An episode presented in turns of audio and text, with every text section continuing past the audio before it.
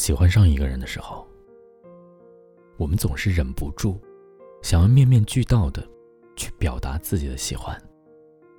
比如，在微信里把和他的对话框置顶，在好友列表的成百上千个人里，偏偏要把他挑出来放在第一个，让他显得和别人不一样。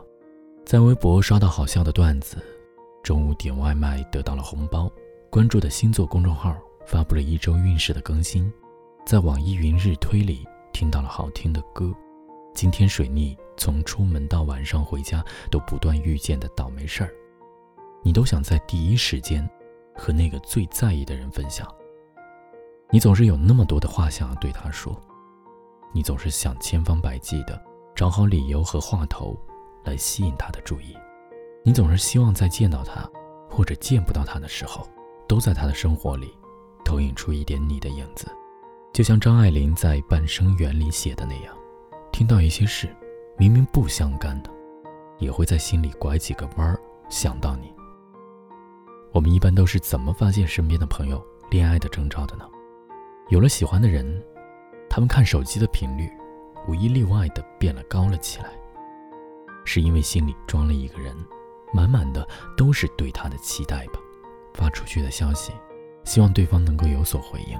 看见他发朋友圈说想要抢一双新球鞋，你自告奋勇的评论说可以帮忙，等待他找你道谢。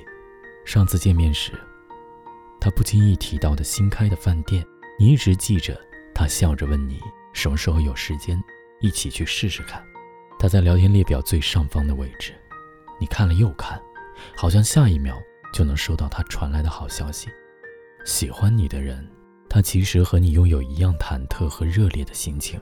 当你看着你们的对话框，在犹豫要不要发点什么的时候，他的消息已经如约而至的到来了。这样的人呢，他不需要你在这头刻意的微信置顶，他不会让你看不到尽头的等待太久。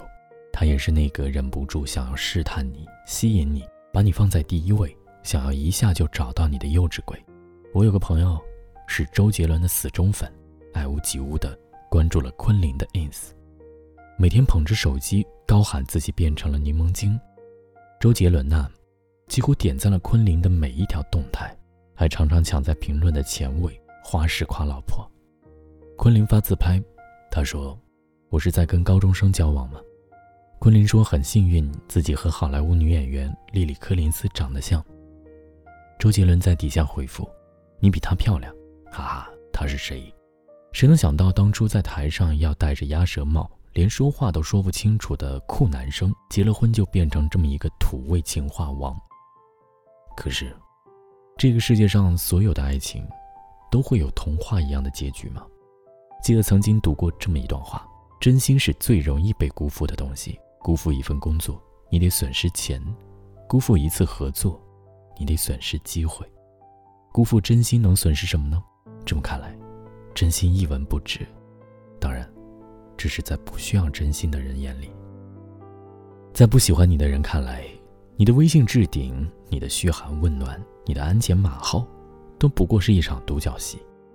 他只是路过，被赠送了一张入场券的免费看客，置身事外的，从来就没有想过上场参与你的情节。他是你独一无二的微信置顶，你却是他好友列表里不值一提的关系平平。他从来都知道你的期待，但他就是舍得让你求之不得。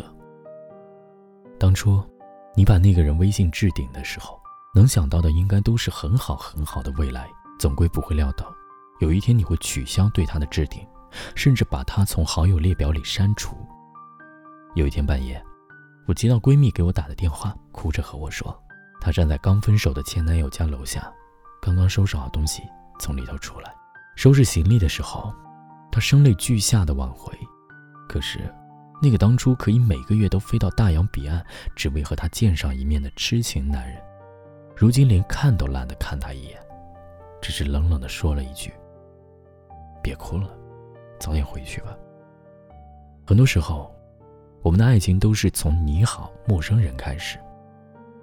但故事到了最后，结尾的注脚却变成了“你好陌生”。当初的那个人，怎么找也找不着了。他在和你约好的旅途里，不声不响的中途离场，你却还在原地病如抽丝的清理着一地狼藉的回忆。你会看见消息框右边是一个遥远的、已经很陌生了的日期，它在你的回忆里落满了灰尘。你把它擦擦干净，就会清楚的看见感情变淡变冷的证据。你们已经很久没有联系了，那个置顶，像是对你过去的一腔热血的嘲笑，像是在反复提醒你当初的期待是有多么的荒唐。抹去关于一个人的记忆，就像是人鱼把尾巴换成双腿一样疼。我不想你去经历，所以，别再把你喜欢的那个人，微信置顶了，好吗？